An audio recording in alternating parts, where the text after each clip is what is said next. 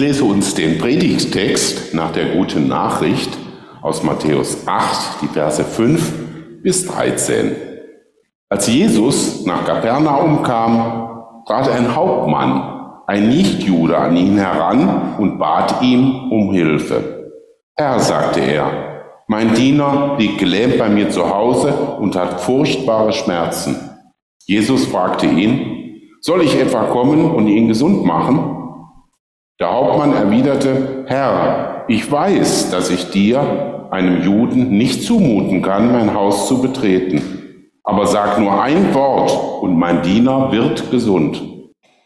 Auch ich unterstehe höherem Befehl und kann meinen Soldaten Befehle erteilen. Wenn ich zu einem sage, geh, dann geht er. Wenn ich zu einem anderen sage, komm, dann kommt er. Und wenn ich meinem Diener befehle, tu das, dann tut er's. Als Jesus das hörte, staunte er und sagte zu den Leuten, die ihm folgten, wahrhaftig, solch ein Vertrauen habe ich in Israel nirgends gefunden. Doch ich sage euch, noch viele werden kommen aus Ost und West und zusammen mit Abraham, Isaak und Jakob zu Tisch sitzen. Wenn Gott sein Werk vollendet, aber die Menschen, die bis jetzt das Anrecht darauf hatten, werden in die Dunkelheit hinausgestoßen. Dort werden sie jammern und mit den Zähnen knirschen. Dann sagte Jesus zu dem Hauptmann, geh nach Hause, was du mir zutraust, soll geschehen. Zur gleichen Zeit wurde der Diener gesund.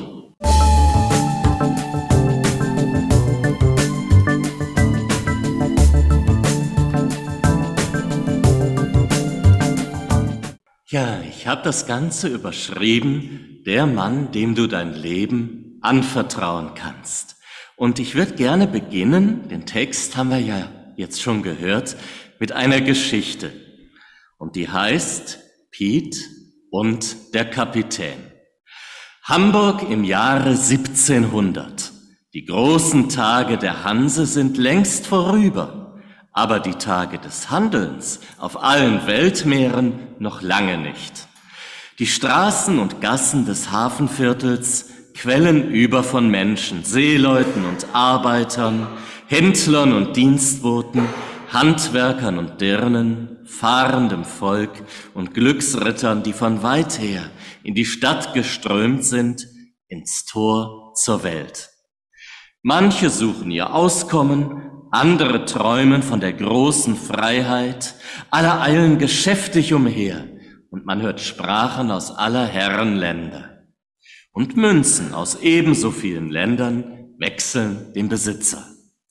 An den Kais werden die stolzen Dreimaster mit Proviant und Gütern beladen.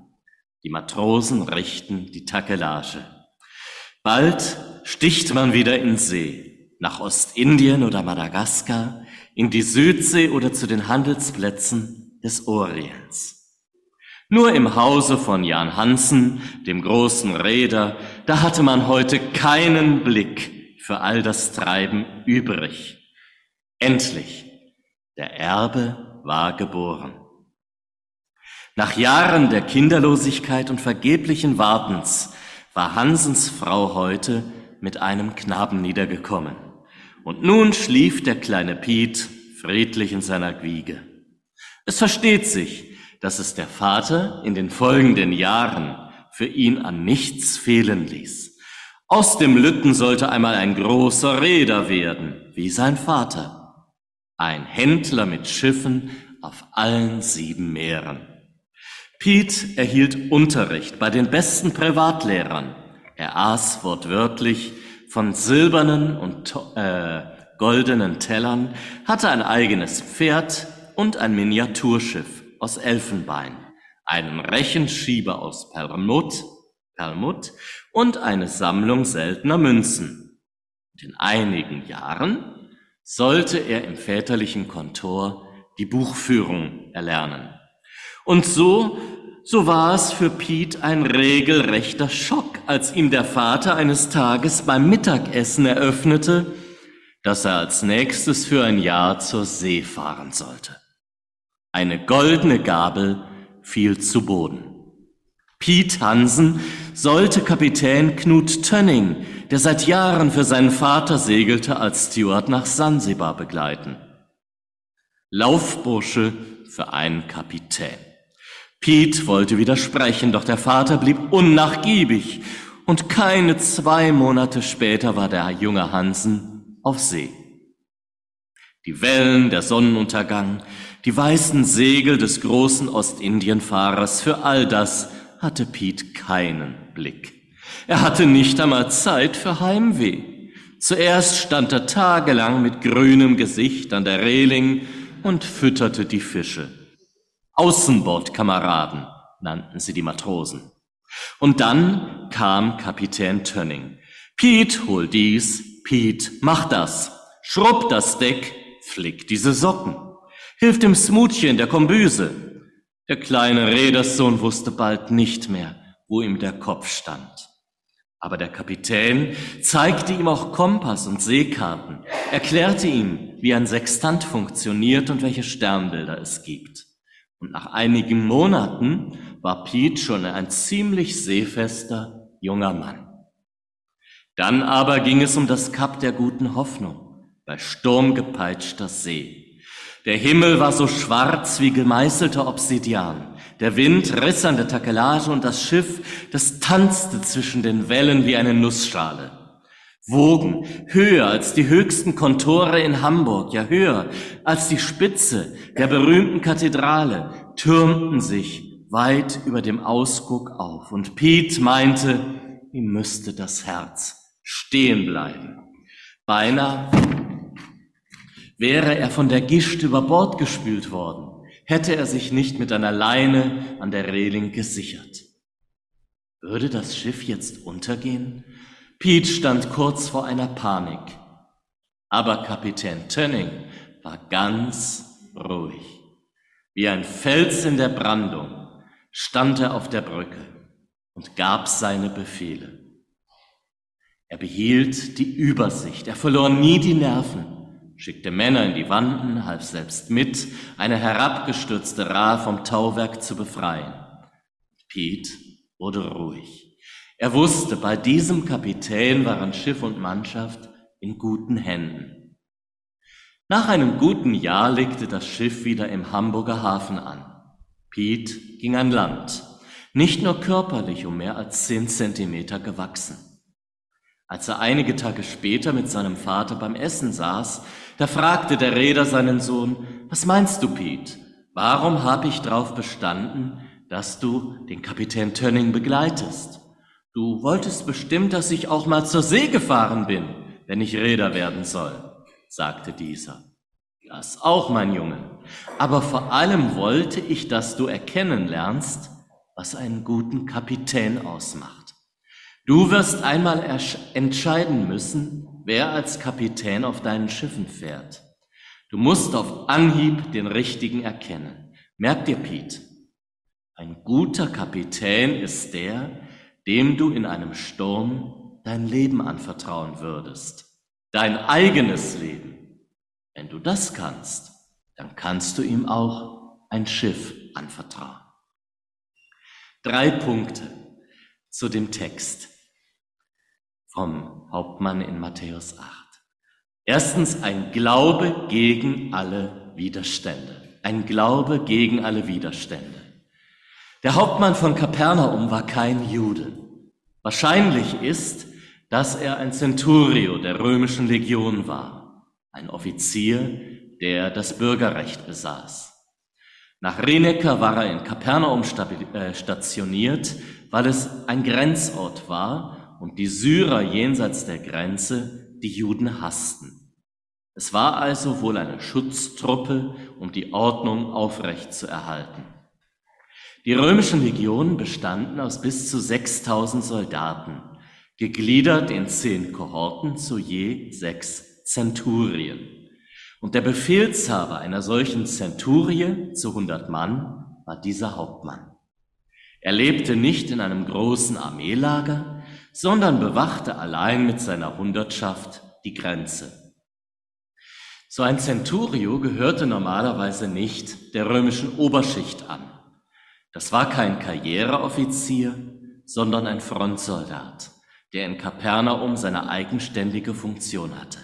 Und trotzdem auch ein römischer Veteran aus dem Ritterstand oder der Unterschicht, der wird auf die Juden und ihre seltsame Religion herabgeblickt haben, wird zu Hause und von anderen Legionären vor diesem aufrührerischen kleinen Wüstenvolk gewarnt worden sein, zu dem es ihn da verschlagen hatte.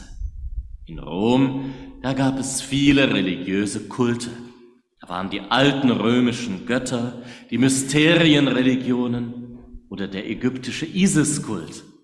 Die Gebildeten zogen oft die Philosophie der Stoiker vor. Aber Jude, nein, Jude wurde man als Römer nicht so schnell. Und wenn der Hauptmann mit Vorurteilen ins Land gekommen sein sollte, so wurden sie bestimmt auch bestätigt. Die frommen Juden sahen ihrerseits auf ihn, den Heiden, herab. Für sie galt er als unrein, ein Goi, ein Götzenanbeter und dann noch ein Offizier der Besatzungsmacht. Es war sehr unwahrscheinlich, dass ein solcher Mann zum Glauben an den Gott Israels finden würde gegen alle Hürden, gegen alle Widerstände. Und genau das war geschehen. Lukas erzählt die Geschichte ausführlicher und bei ihm erfahren wir mehr über den Hauptmann. Er war ein gläubiger Mann, der bei den Juden einen guten Ruf hatte. Es war ihm gelungen, den gegenseitigen Hass zu durchbrechen. Kein grausamer Besatzer, der das Volk unterdrückte, sondern wohl ein anständiger Kerl, der es mit der Zeit gelernt hatte, die Religion der Juden zu verstehen, ja mehr noch, der selbst zum Glauben an deren Gott gekommen war und bestimmt auch gegen den Spott und die Vorbehalte anderer Römer. Er ließ sich nicht beirren. Er baute den Juden sogar eine Synagoge, wo er als Stifter nach jüdischem Brauch auch am Gottesdienst teilnehmen durfte. Und die Juden in Kapernaum bescheinigen ihm, dass er ihr Volk lieb hat. Er war das, was man einen Proselyten des Tores nennt. Das heißt, er hielt eine Reihe von Geboten und glaubte an Gott, aber er war nicht beschnitten. Ein Jude, der in sein Haus kam, hätte sich nach wie vor unrein gemacht. Der Hausmann, der Hauptmann saß zwischen zwei Stühlen. Für die Römer war er ein Sonderling, der dem obskuren Glauben eines besiegten Volkes anhing. Für die Juden war er trotz aller Wertschätzung nur ein Gläubiger zweiter Klasse. Aber er stand zu seiner Überzeugung. Was muss dies für den Stolz oder vielmehr über die Demut dieses Hauptmanns aussagen? Nun hat er von Jesus gehört. Aber wohl viel über ihn wusste, viel über ihn erfahren hatte, oder ob für ihn in der Begegnung mit Jesus mit einem Male alles ganz klar war, was auch immer, wie auch immer, der römische Offizier kommt als Bittsteller zu Jesus. Er kommt selbst und bittet Jesus für seinen kranken Sklaven. So redet kein herzloser Besatzer. Für einen Römer war ein Sklave nur eine Sache, ein Gebrauchsgegenstand, aber nicht für den Hauptmann von Kapernaum. Er folgt nicht seinem Stolz, sondern wie bisher aus seinem gläubigen Herzen. Er sucht Hilfe bei Jesus gegen alle äußeren und inneren Widerstände. Warum sollte der Piet sich dem Kapitän anvertrauen wollen? Ich denke, zuerst wollte der Junge überall, überall anders sein, nur nicht auf diesem Schiff. Seekrankheit lässt wenig Raum für die Frage, ob man sein Vertrauen in die Menschen um einen herumsetzen will. Dann behandelte der Kapitän den kleinen Piet wie einen Botenjungen. Da war der anderes gewöhnt. Zu Hause hatte man ihm alles nachgetragen, nun trug Kapitän Tönning ihm auf, was er selbst zu tragen hatte. Ein reicher Reederssohn hatte hier in anderem Sinne ausgesprochen oder er hätte ausgesprochen nachtragend reagieren können. Aber Pete erkannte, dass die Aufträge des Kapitäns nicht einfach nur Schikane waren. Tönning behandelte ihn nicht nur wie einen Botenjungen, sondern wie einen Lehrjungen. Und das war er ja. Pete lernte wirklich etwas. Und er begriff, dass der Captain sein Handwerk verstand.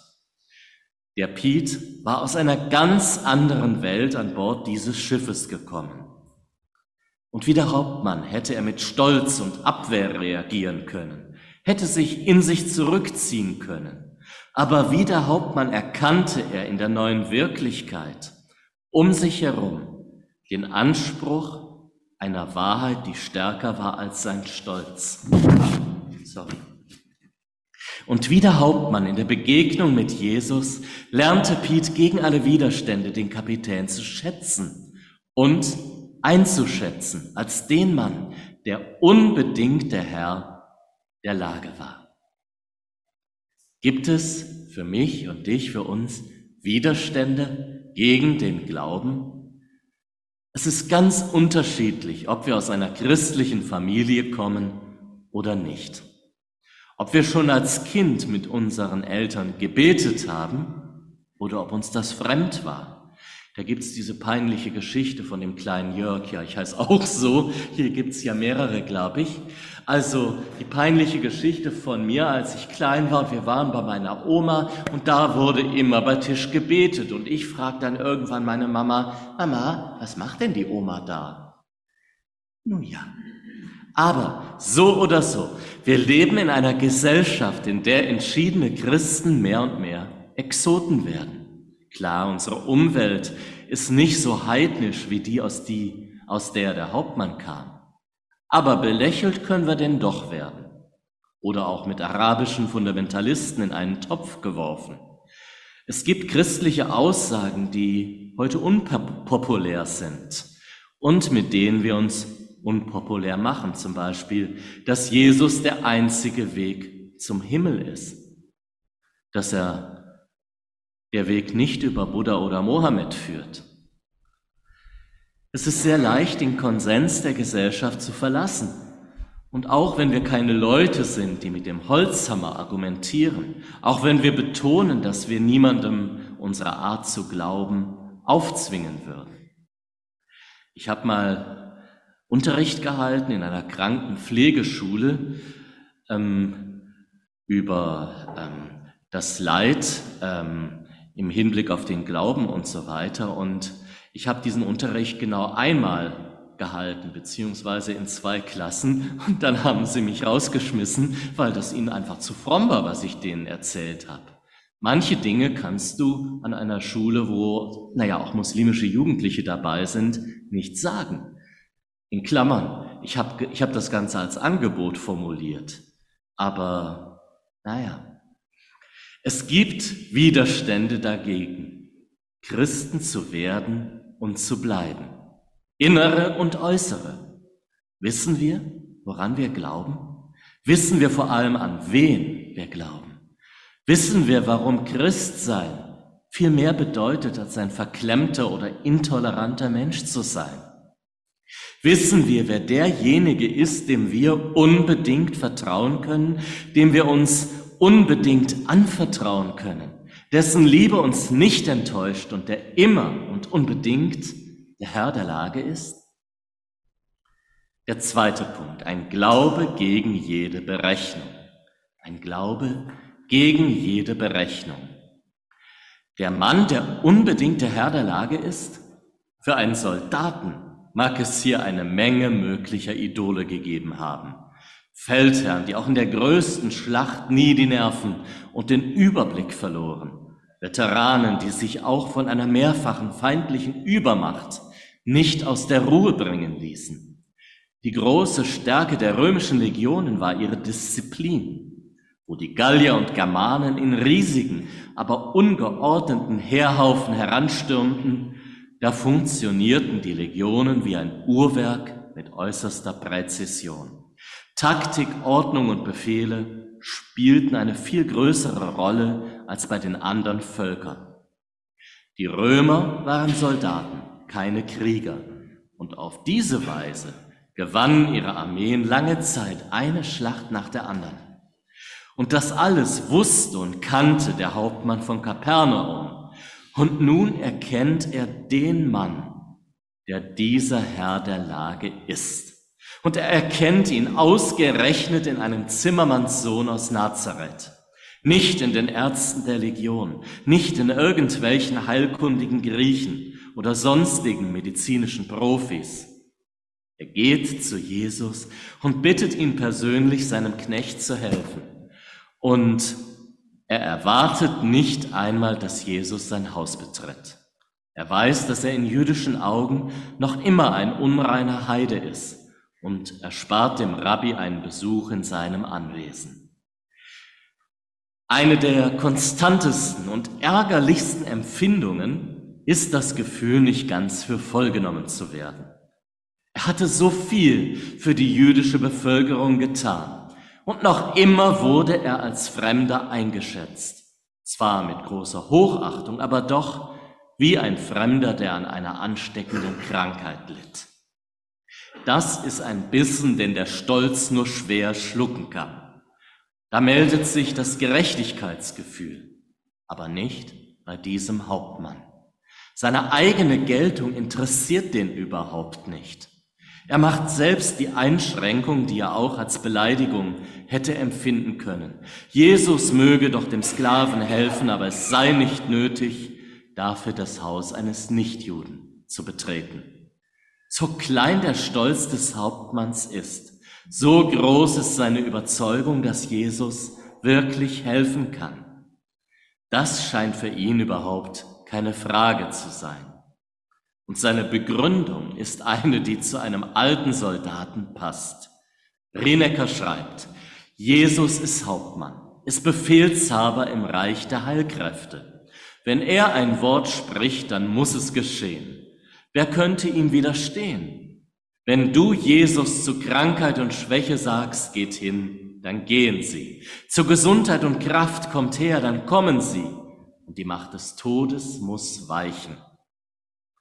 Der Hauptmann hat bestimmt Befehlshaber kennengelernt, auf deren Wort er in der Schlacht unbedingt vertrauen konnte. Mit Befehl und Disziplin kannte er sich aus. Und bei Jesus hatte er erkannt, das war so ein Befehlshaber.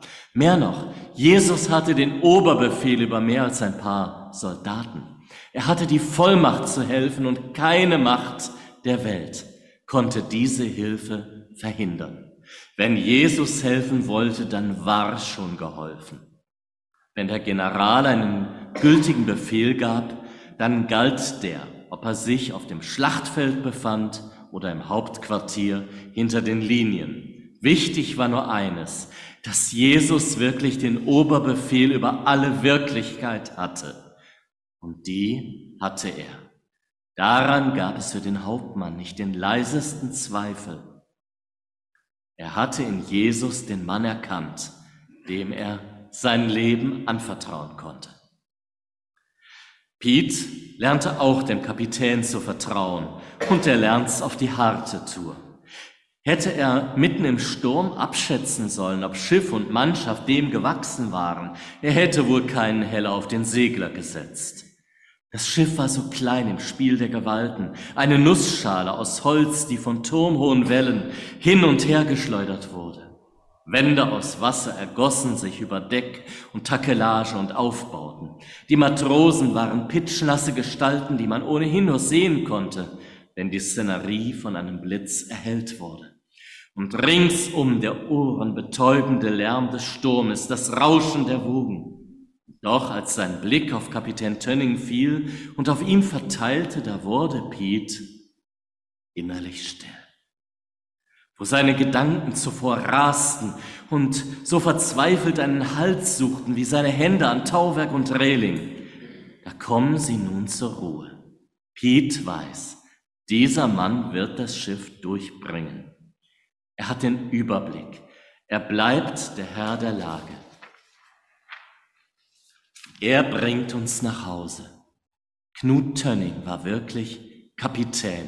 Er war hier in seinem Element. Nicht ein Mensch, der genauso von Wind und Wetter geschüttelt wurde wie die anderen. Klar, das auch. Aber er wusste, was zu tun war. Von ihm ging Ruhe aus. Für Situationen wie diese waren Männer wie er auf der Welt. So war nicht jeder, der ein Kapitätspatent hatte. So war nur einer, der ganz Kapitän war, der dafür geboren war, auf der Kommandobrücke eines Schiffes zu stehen. Das Schiff blieb winzig klein, verglichen mit der Gewalt des Sturmes.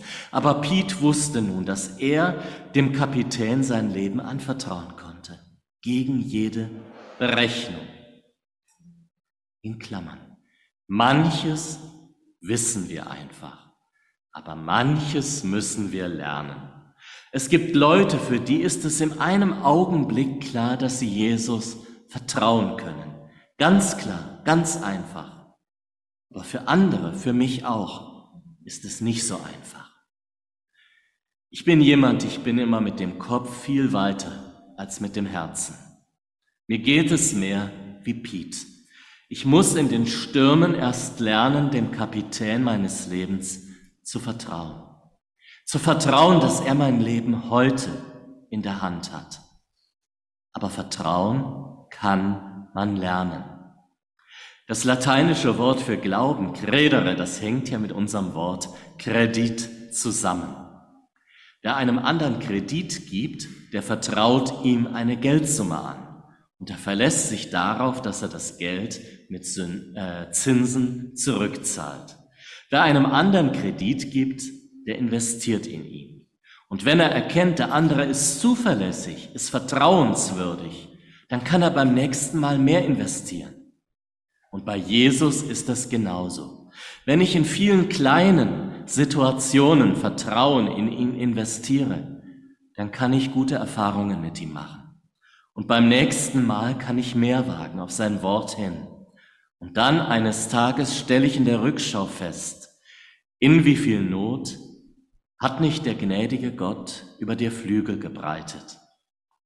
Vielleicht lernen wir das tägliche Vertrauen auch auf einmal, in einem einzigen großen Sturm. Aber ich glaube, es ist einfacher, wenn wir es immer wieder einüben, Jesus in den vielen Kleinigkeiten meines Lebens zu vertrauen. Und der beste Zeitpunkt, damit anzufangen, ihm zu vertrauen, ist heute. Und der letzte Punkt, ich kürze den etwas ab, weil ich nicht weiß, wie lange Predigten ihr gewöhnt seid. Der letzte Punkt, ein Glaube des eigenen Herzens. Ein Glaube des eigenen Herzens. Der Hauptmann hat nicht geglaubt, was man als Römer halt so glaubte. Er trat aus der Masse heraus. Er kam zum Glauben ausgerechnet an den Gott der Juden. Aber er hat auch nicht einfach das geglaubt, was man als Jude halt so glaubte, was anerkannt und von den Pharisäern und Schriftgelehrten abgesegnet war. Er trat wieder aus der Masse heraus. Er bildete sich seine eigene Meinung über diesen umstrittenen Rabbi aus Nazareth. Und auf diesen Jesus setzt er sein Vertrauen. Der Hauptmann hat sein Leben, nein, seinen Glauben nicht einfach als Tradition übernommen. Er ist unabhängig genug von seiner Umwelt, um seine eigenen Entscheidungen zu treffen. Ganz gleichgültig, was die Leute sagen oder was der Karriere dienlich ist. Er hat seinen eigenen Kopf. Und als er zum Glauben kommt, da ist es sein Glaube, der Glaube seines eigenen Herzens. Und Jesus er lobt den Hauptmann. Er wundert sich über diesen radikalen Glauben. Und es gibt nur ganz wenige Stellen in der Bibel, wo jemand Jesus dazu bekommt, sich zu wundern. Nur zweimal spricht Jesus dieses größte, äh, größte Lob aus. Solchen Glauben habe ich in Israel bei keinem gefunden. Einmal dem Hauptmann gegenüber und einmal in der Begegnung mit der kanaanäischen Frau, die ihn für ihre kranke Tochter bittet. Beide Male sind es Heiden, die gelobt werden. Beide Male sind es Menschen, die in Jesus alles auf eine Karte setzen und sie werden nicht enttäuscht. Enttäuscht klingt dagegen Jesu äh, Bemerkung über die Frommen im Lande. Der Himmel wird einmal voll sein von Leuten, von denen es die frommen Juden niemals erwartet hätten. Aber viele von ihnen selbst, von den Kindern des Reiches, werden nicht dabei sein. An der Stellung zu Jesus entscheidet sich die Ewigkeit. Es ging um seine Person und er stellte alle in die Entscheidung.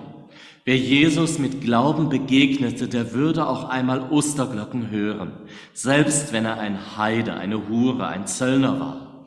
Aber wer an Jesus vorüberging, der schloss sich vom Reich Gottes aus, wenn er auch sonst noch so rechtschaffen und religiös war. Und darum immer, immer, immer wieder die entscheidende Frage, wie stehst du zu Jesus? Erkennst du den Mann in ihm, dem du dein Leben anvertrauen kannst in Zeit und Ewigkeit? In den Himmel führt nur ein Weg und das ist Jesus. Der Himmel hat nur eine Tür und das ist Jesus. Diese Tür hat nur einen Schlüssel und das ist Jesus. Glaubst du an ihn, dann hast du alles. Buchstäblich alles. Glaubst du nicht an ihn, ist alles nichts. Und darum geht's auch in unserem Leben. Es geht um die Entscheidung, wem wir unser Leben anvertrauen können. Nicht um die abstrakte Frage, wie irgendwelche Christen einen abstrakten Glauben an eine unbestimmte überirdische Wesenheit gewinnen können oder so. Es geht nicht um Spekulation ohne Auswirkungen auf unser wirkliches Leben. Es geht auch nicht um die Übernahme einer Tradition, die man halt übernimmt, weil das alle machen oder auch wieder abändert, weil das alle machen. Unser Leben steht auf dem Spiel. Unser eigenes Leben. Es geht nicht darum, wem wir unser Leben anvertrauen würden. Es geht darum, wem wir es anvertrauen. Wirklich. Nicht nur als Gedankenspiel. Und das fällt uns so schwer. Wenn wir vor zwei Türen stehen, die eine mit der Aufschrift Eingang zum Himmelreich und die andere mit der Aufschrift Eingang zu Vorträgen über das Himmelreich, dann bin ich mir nicht sicher, wie viele durch die erste Tür gehen. Ich bin mir nicht mal sicher, ob ich nicht erst noch die Vorträge hören wollte. Aber Gott wird uns nicht eines Tages fragen, sag mal, was glauben denn Christen? Er wird uns fragen, du sag mir, was hast du geglaubt? Die Pharisäer haben viel gewusst, aber Jesus vertraut haben sie nicht. Unter Katholiken gibt es ein Sprichwort. Mirium si sacerdos salvetur. Ein Wunder, wenn ein Priester gerettet wird. Ob es wohl auch für Pfarrer, Prediger, Theologen gilt? Ich glaube, für jeden von uns Christen kommt ein Punkt, oft im Teenageralter, wo wir aufhören, einfach das zu übernehmen, was unsere Eltern geglaubt haben oder was alle in der Gemeinde sagen. Aus nachgeplapperten Inhalten wollen Überzeugungen werden. Aus dem Glauben, mein Glaube. Ich mache mir meine eigenen Gedanken, ich treffe eigene Entscheidungen. Ich finde heraus, was von dem, was alle sagen, ich persönlich unterschreiben kann. Mein Glaube wird von einem unreflektierten Nachahmen zu einer begründeten Überzeugung. Und ich wünsche der Jugend Gemeinden, in denen Nachfragen, und Zweifeln erlaubt ist, wo sie die Freiheit haben, ihre eigenen Entscheidungen zu treffen. Und ich wünsche uns allen, dass unser Glaube mehr und mehr eine tiefe persönliche Überzeugung wird. Ein Glaube des eigenen Herzens. Ein persönlicher und fester Glaube an dem Mann, dem ich mein Leben anvertrauen kann. Martin Luther schreibt, mich kann der Teufel umstoßen, wenn er will, mit all meinem Leben und Werken, mit Vorhalten göttlichen Gerichts und Zorns und das alles hinwegblasen wie der Wind eine Feder. Aber wenn ich ihn von mir und meinen Werken weise zur rechten Hand des Vaters, da mein Herr Christus sitzt, der mir seine Gerechtigkeit schenkt, den wird er wohl unangefochten lassen müssen. Amen. Ich bete noch. Ja, Herr, und so wollen wir dir danken, dass du dieser Mann bist, dem wir unser Leben anvertrauen können. Dieser Mann, dieser Mensch, dieser Gott. Und wir wollen dich bitten, Herr, dass du uns immer wieder hilfst, dass wir Vertrauen in dich investieren. Und du weißt, unser Glaube, der ist oft schwach und da ist nicht viel Friede im Herzen oder so. Aber ich danke dir, dass du uns immer wieder deine Hand hinstreckst, dass du uns festhältst, wo wir den Blick verlieren, dass du uns trägst, ja, wo wir nur eine Spur im Sand sehen. Danke, dass du Wirklichkeit bist und dass du uns lieb hast. Amen.